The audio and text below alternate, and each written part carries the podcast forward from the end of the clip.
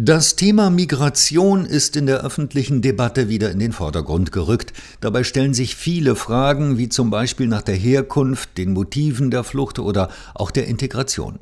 Das Deutsche Institut für Wirtschaftsforschung, das DIW Berlin, hat in einer am 29. November 2023 veröffentlichten Studie die Geflüchteten in den Blick genommen, die schon seit einiger Zeit in Deutschland leben und untersucht, wie sie sich in den Arbeitsmarkt integrieren und wie Paare die Erwerbstätigkeit und unbezahlte häusliche Sorgearbeit untereinander aufteilen und unter einen Hut bringen. Darüber spreche ich jetzt mit Professor Dr. Cornelia Christen. Sie ist Senior Research Fellow am sozioökonomischen Panel der Statistischen Langzeitstudie am DIW Berlin. Guten Tag, Frau Christen. Guten Tag. Frau Christen, wie hat sich die Erwerbsbeteiligung von Geflüchteten in Ihrem Beobachtungszeitraum entwickelt? Und von welchem Beobachtungszeitraum sprechen wir dabei überhaupt? Ja, also was in äh, dem einen dieser Berichte gemacht wird, ist zu schauen auf die Geflüchteten, die 2015, 2016 vor allem nach Deutschland gekommen sind und die werden beobachtet praktisch von der Ankunft bis etwa 2020. Das heißt, man kann sich die ersten Jahre der Erwerbstätigkeit hier beziehungsweise der Zeit in Deutschland anschauen und für diejenigen, die erwerbstätig sind, kann man sich fragen, was sich in dieser Zeit getan hat. Sie hatten jetzt ja auch gefragt, ähm, was, was sich in dieser Zeit entwickelt hat. Ähm, da würde man jetzt sagen, man kann ganz klar sehen, dass ähm, die Anzahl derjenigen, die in dem Arbeitsmarkt aktiv sind, über die Zeit kontinuierlich zugenommen hat. Also dass man jedem Jahr praktisch die Leute verfolgt und sehen kann, dass ein größerer Anteil dieser Gruppe am Arbeitsmarkt tätig sind. Das ist bei den Männern deutlich natürlich höher als bei den Frauen, die eben durch Familienverpflichtungen häufiger zu Hause bleiben. Aber man sieht, ich habe hier die Zahlen nochmal vor mir liegen, man sieht bei den Männern, dass ähm, im Jahr 2016 etwa 16 Prozent ähm, erwerbstätig waren und vier Jahre später sind es dann schon 55 Prozent, also eine klare, klare Entwicklung über die Zeit. Vielen Dank. Wie kann man sich dann eine typische Karriere eines geflüchteten Menschen in Deutschland vorstellen? Wie gelingt der Einstieg und welche Aufstiegsmöglichkeiten gibt es? Also ich glaube, jetzt ein typisches Muster herauszukristallisieren ist gar nicht so einfach. Die, diejenigen, die kommen sind, waren tendenziell ja relativ jung. Und je nachdem, welche Art der Qualifikation mitgebracht wurde oder auch nicht mitgebracht wurde, war es natürlich wichtig, gewisse Qualifikationen zu erwerben. Das heißt, Sie haben eine Gruppe von Geflüchteten, die in die Bildung gehen. Sie haben eine Gruppe von Geflüchteten, die natürlich auch relativ lang darauf warten müssen, bis der Status geklärt ist, ähm, was die Aufenthaltsmöglichkeiten angeht und dann natürlich auch den Zugang zum Arbeitsmarkt. Und ähm, das hat bestimmt auch immer die erste Zeit äh, des Aufenthalts in Anspruch genommen. Und dann gibt es Leute, die dann äh, zu einem bestimmten Zeitpunkt in den Arbeitsmarkt eingetreten sind. Also die Muster sind divers und es ist, glaube ich, schwierig zu sagen, jetzt ist ein, ein dominantes Muster an der Stelle.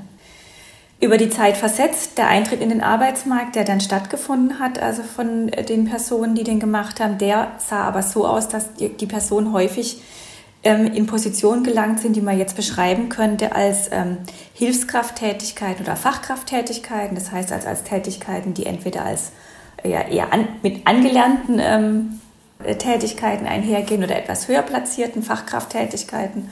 Und das war eigentlich das Gros der Geflüchteten, die erste Position im Arbeitsmarkt an der Stelle. Also noch nicht die ganz hohen Positionen, aber im Hilfskraft- und, und Fachkräftebereich.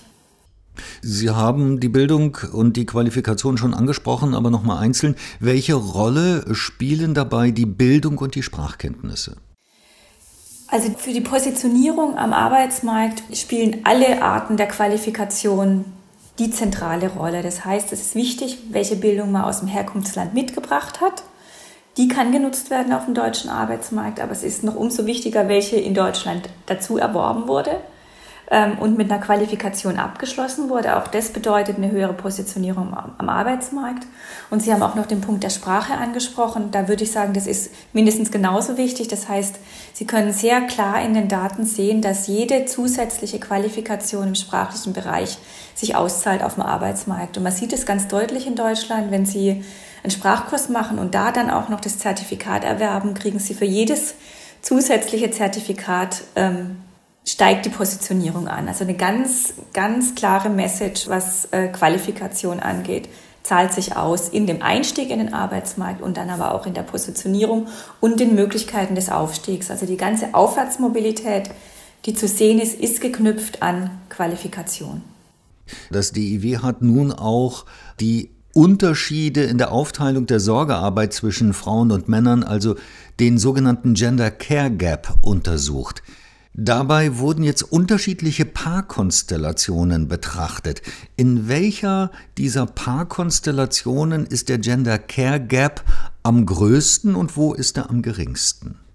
Ja, das, was Sie mit Paarkonstellationen ansprechen, bezieht sich ähm, auf die Tätigkeit letztlich auf dem Arbeitsmarkt. Also sind eigentlich Erwerbskonstellationen, die man sich an der Stelle anschaut. Das heißt, man ähm, man kann unter Paaren zum Beispiel schauen, ob ein Partner erwerbstätig ist und der andere Partner nicht erwerbstätig, ob beide erwerbstätig sind. Also es gibt alle möglichen Konstellationen und das ist praktisch der eine Aspekt davon. Dann unter denjenigen, die erwerbstätig sind oder wo beide erwerbstätig sind, kann man sich fragen, naja, wie viel arbeiten denn die beiden relativ zueinander und auch in welchen beruflichen Positionen ähm, befinden sie sich jeweils. Und das ist gemeint mit den unterschiedlichen Paarkonstellationen, die hier betrachtet werden. So, und jetzt ist es so, dass die Frage eigentlich gestellt war, oder die, der Bericht hat sich die Frage gestellt, wie sieht es denn aus mit der Aufteilung der häuslichen Arbeit in, zwischen Paaren, wo wir ja wissen, das ist in der Regel so, dass die Frauen davon mehr übernehmen und unter welchen Bedingungen, unter welchen von diesen Konstellationen ist es eigentlich so, dass es eher ausgeglichen ist. Und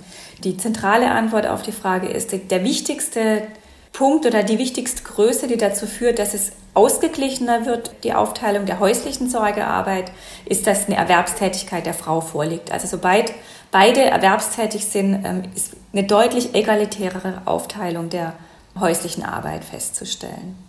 Und interessanterweise, und das zeigt die Studie auch sehr schön, ist es ein Muster, das Sie nicht nur für die Geflüchteten feststellen können, sondern auch für die Vergleichsgruppen, die in dieser Studie einbezogen wurden. Also das sehen Sie genauso für Personen der Mehrheitsbevölkerung, das sehen Sie aber auch für andere Personen, die in dem gleichen Zeitraum neu zugewandert sind. Also das heißt, sehr, sehr, Sie sehen natürlich, wenn Sie jetzt genauer hingucken, dass es durchaus kleinere Unterschiede gibt, aber diese generellen Muster, dass die Erwerbstätigkeit das ganz stark dominiert die Frage der Aufteilung. Das sehen Sie in allen Gruppen gleichermaßen. Dankeschön. Wie ließe sich denn die Situation geflüchteter Menschen im deutschen Arbeitsmarkt verbessern, sowohl was den eben erwähnten Gender Care Gap als auch die Arbeitsmarktintegration im Allgemeinen angeht?